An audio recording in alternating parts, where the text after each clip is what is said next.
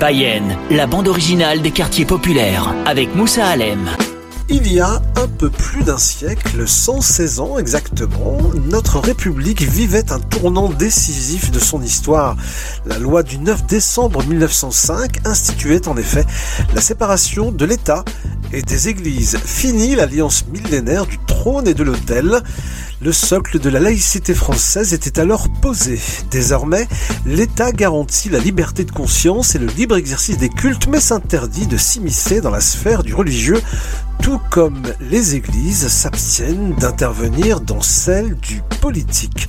116 ans après son adoption, la loi de 1905 est acceptée de tous et ce n'est pas pour autant que tous les débats sont clos puisque de nombreuses questions sur l'appartenance religieuse supposée ou avérée ou l'égalité des cultes sont au cœur de notre actualité et c'est le sujet du jour, mesdames et messieurs, que je vous propose dans votre émission dans laquelle je vous souhaite la bienvenue avec plusieurs invités, dont entre autres Vincent Ramcourt-Lemaître, président de l'Union des familles laïques du Nord, qui nous donne l'objectif essentiel de son association sur le sujet. Promouvoir la laïcité, c'est-à-dire au singulier, sans adjectif, absolument partout, et à tout le monde, tant aux élus qui ont quelquefois tendance à s'en éloigner, qu'aux familles, à toutes les familles bien sûr, et expliquer euh, ce que la laïcité est et aussi ce qu'elle n'est pas ces avatars. Ce n'est pas de l'athéisme, ce n'est pas euh, contre les religions, ce n'est pas anti-religieux, c'est anti-clérical, c'est-à-dire contre le fait qu'un culte puisse s'institutionnaliser. C'est pas du tout contre les croyants non plus, ni contre la croyance. C'est simplement le fait qu'il n'y a pas de croyance officielle et il n'y a pas dans l'idéal laïque de magistère moral qui pourrait s'étendre sur toute la société. Et ça, à l'UFAL, c'est bien ce que nous faisons et nous entendons bien euh, continuer à le faire. Voilà qui est clair pour euh, ce principe qui n'est pas, contrairement à ce que l'on peut entendre un peu partout, sauf sur votre radio bien évidemment, une exception française. Bah non, c'est pas nous qu'on est les meilleurs, parce qu'il existe des laïcités dans le monde qui résultent de processus historiques divers, de fondements philosophiques pluriels qui correspondent à des réalités sociales, culturelles et politiques elles-mêmes variées. Et dans notre contexte actuel, où les pseudo-spécialistes de la laïcité sont en rond libre, votre émission est là pour vulgariser ce principe très peu connu, somme toute, et pour vous inviter, avec des gens très sérieux, à mieux en saisir les enjeux. Déconstruire, casser les codes, changer l'époque, le fusil d'épaule, dépasser les modes, les masses et les dogmes, éclater les prods, déconstruire, casser les codes. Vu la taille du chantier, va falloir des bulldozers. Besoin de comprendre le paysage et le monde que l'on récite. Bayenne avec Moussa Alem, votre zone d'expression populaire. Jean Javani, merci de nous accorder euh, cet entretien. Vous êtes conseiller de l'ordre et grand maître adjoint euh, République Laïcité Enseignement au Grand Orient de France, un sujet qui vous préoccupe beaucoup en ce moment. Il s'agit de euh, la laïcité qui, selon vous, et vous le répétez à l'envie, est issue de la philosophie des Lumières. Oui, tout à fait. La, la laïcité des Lumières, qui est cette philosophie qui voulait dégager les esprits humains de euh, l'emprise des dogmes à l'époque religieux, mais il y a aussi d'autres dogmes philosophiques, politiques, etc. Et donc, comme euh, on, dit souvent, la laïcité c'est pas une opinion, c'est la liberté d'en avoir une. C'est-à-dire qu'effectivement, c'est euh, tout cet effort qui est un véritable effort, une volonté d'avoir le courage de réfléchir par soi-même, comme le disait le, philosophe euh, Emmanuel Kant euh, à propos, quand on lui demandait de définir la, philosophie des Lumières. Les Lumières, qu'est-ce que les Lumières? Il a dit, ben, euh, il y a toute une phrase, un paragraphe célèbre, c'est oser savoir, apprendre par soi-même et forger son opinion par soi-même tout en respectant bien entendu celle des autres. La loi dite de séparation des églises et de l'État, c'est la séparation de l'État et des cultes, mais dites-vous, euh, l'un ne va pas sans l'autre. Oui, parce qu'effectivement, euh, la, la, laïcité, elle repose sur euh, deux piliers, qui sont d'une part la promotion de la liberté absolue de conscience, c'est-à-dire pas seulement la liberté religieuse, même si c'est compris dedans, bien entendu, mais euh, de toute euh, la liberté de conscience, pleine et entière. Et de l'autre part, il y a une garantie institutionnelle à cette euh, liberté qui est la séparation. Donc c'est la laïcité euh, ce n'est pas interdire la religion, mais interdire ce qu'on appelle le cléricalisme, c'est-à-dire une philosophie politico-religieuse qui tendrait effectivement à mettre en place un État théologique, une théologie d'État.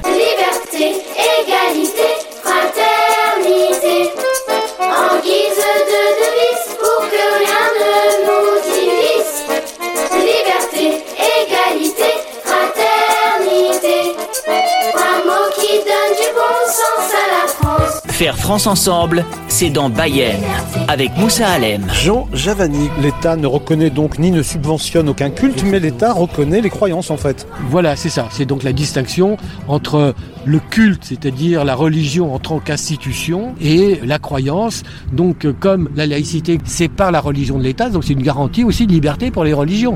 C'est-à-dire que dans un État laïque comme la République en France, eh bien toutes les religions sont autorisées n'est-ce pas? Il n'y a pas de, de, limitation. La France n'est pas un État théologique comme il en existe dans le monde où il est interdit d'avoir une autre religion que celle de l'État. Doit-on comprendre, euh, Jean Javani, que euh, lorsque Victor Hugo dit euh, l'État chez lui et les, religions chez elle, que euh, tout cela doit être relégué, en tout cas les croyances doivent être reléguées dans la sphère privée? Ah Oui, bien sûr.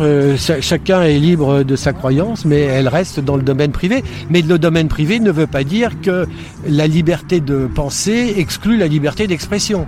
C'est-à-dire qu'effectivement, la laïcité n'interdit pas l'expression religieuse, même sur la voie publique, dans le respect de l'ordre public, euh, c'est évident. C'est d'ailleurs de ce point de vue-là, la, pensée religieuse n'est pas différente pour la République de toute autre pensée, de toute autre opinion. L'article 10 de la Déclaration euh, des droits de l'homme et du citoyen dès 1789 disait les opinions sont libres, toutes les opinions, même religieuses. En sens, pour la République, la religion est une euh, opinion comme les autres, et donc elle a le droit à son expression, et effectivement on peut la critiquer. C'est-à-dire que est, elle, est, elle est libre. C'est pas parce que c'est une religion qu'on a une croyance religieuse qu'on n'a pas le droit comme toute autre opinion.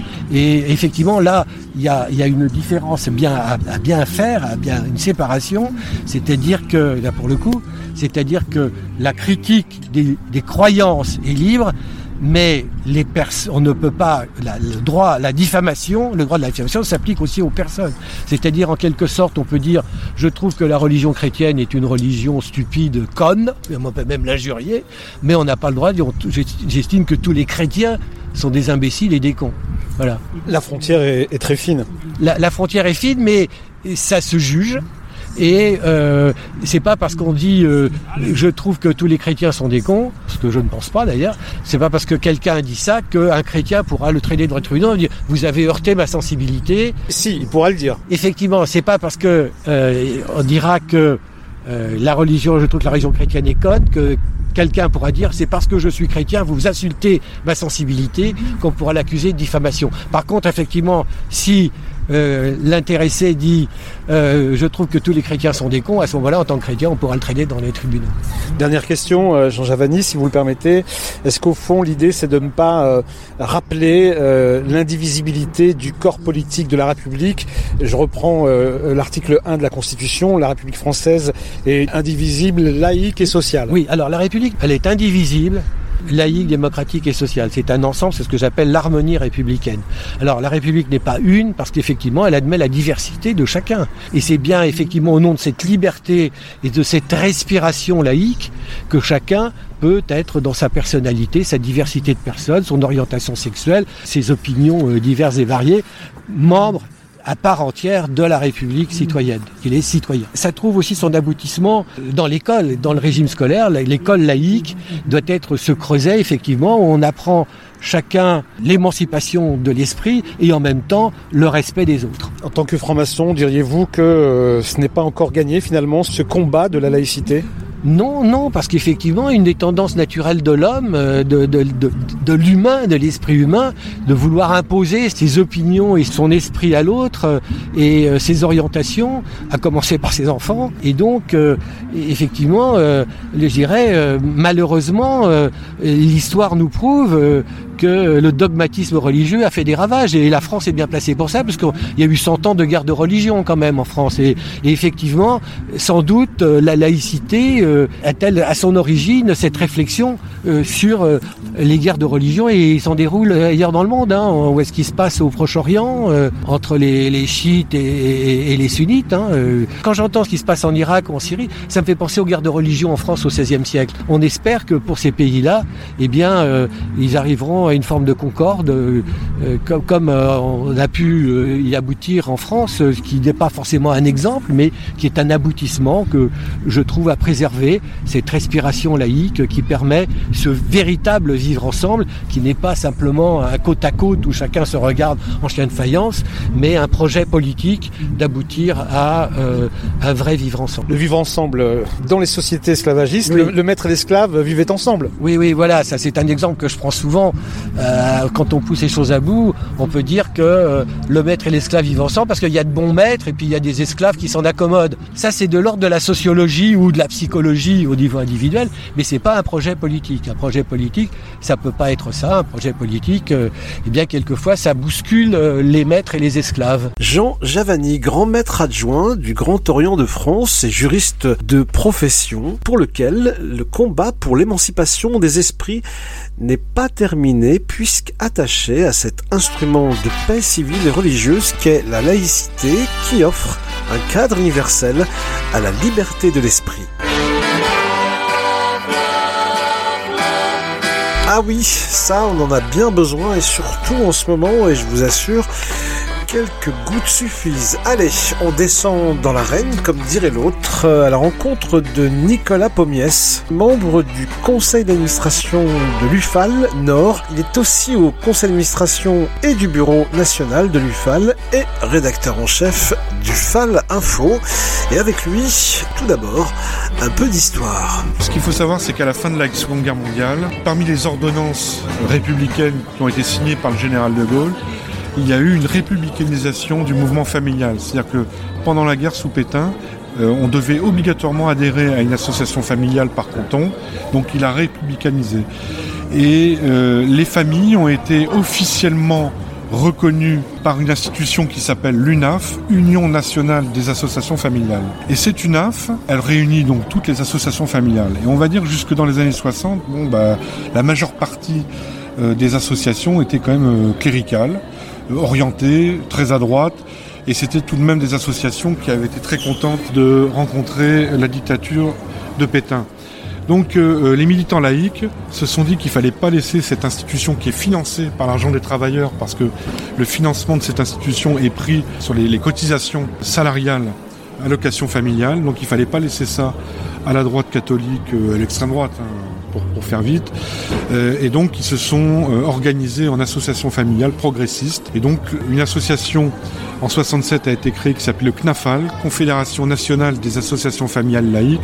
Et ensuite, bon, cette association a fait sa vie. Et en 88, euh, il y a eu une scission.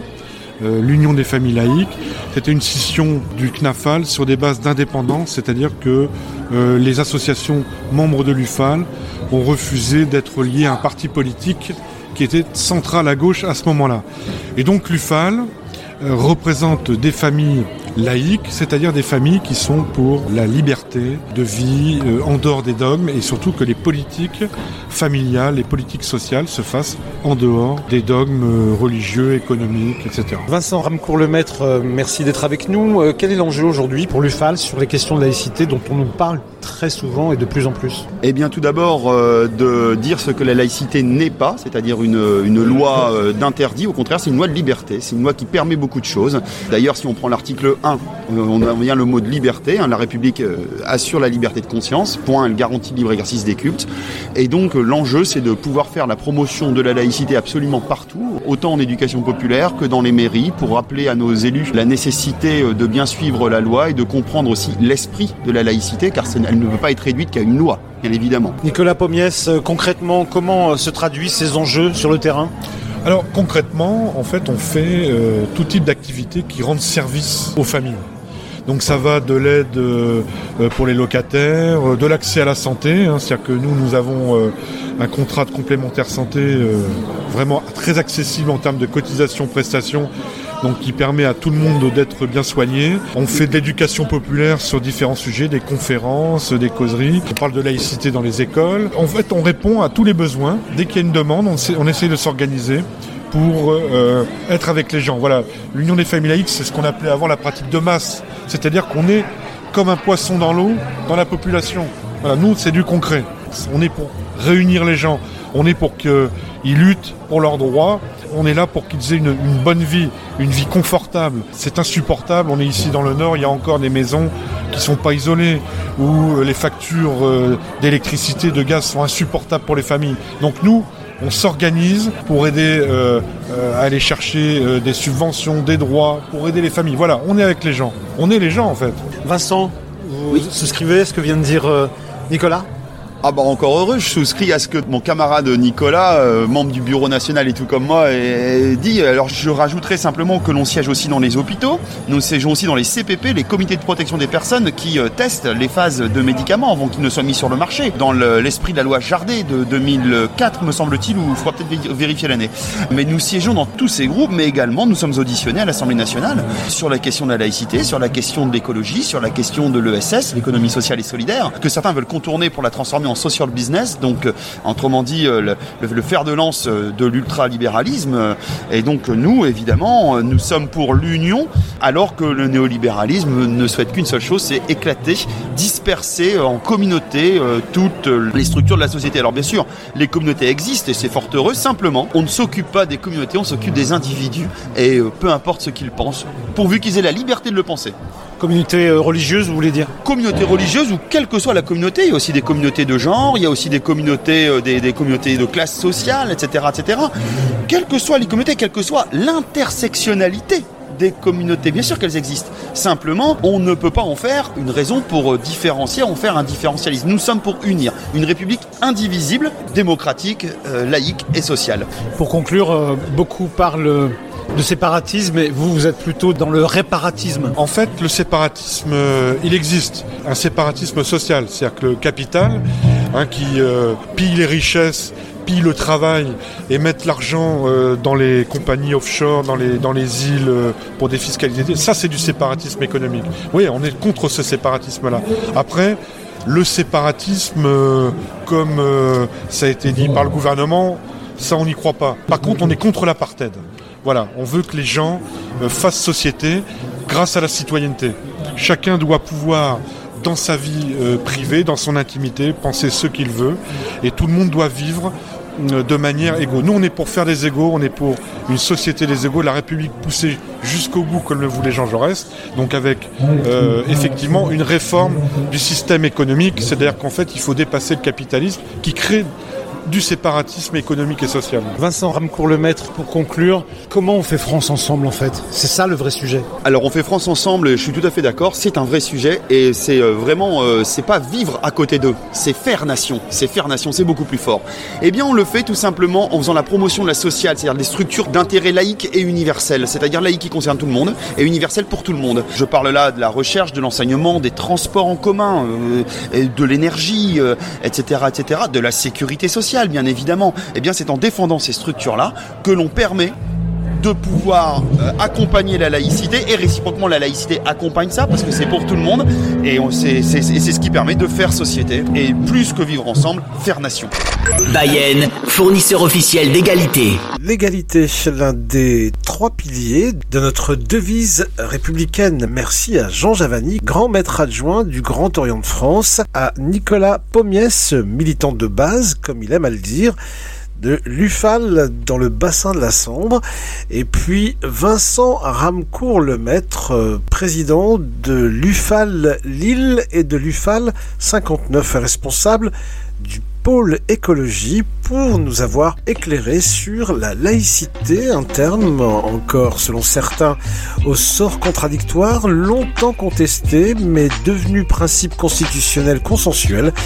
Elle reste méconnue, mal comprise et objet de toutes les manipulations, d'où la nécessité de revenir sur l'histoire avec ses avancées, ses reculs, ses principes et leur application complexe. La réalité et les discours, et c'est ce que nous avons tenté de faire pour cette fois-ci. Nous y reviendrons certainement, et en attendant, rendez-vous sur le site internet de l'Union des familles laïques www.ufal.org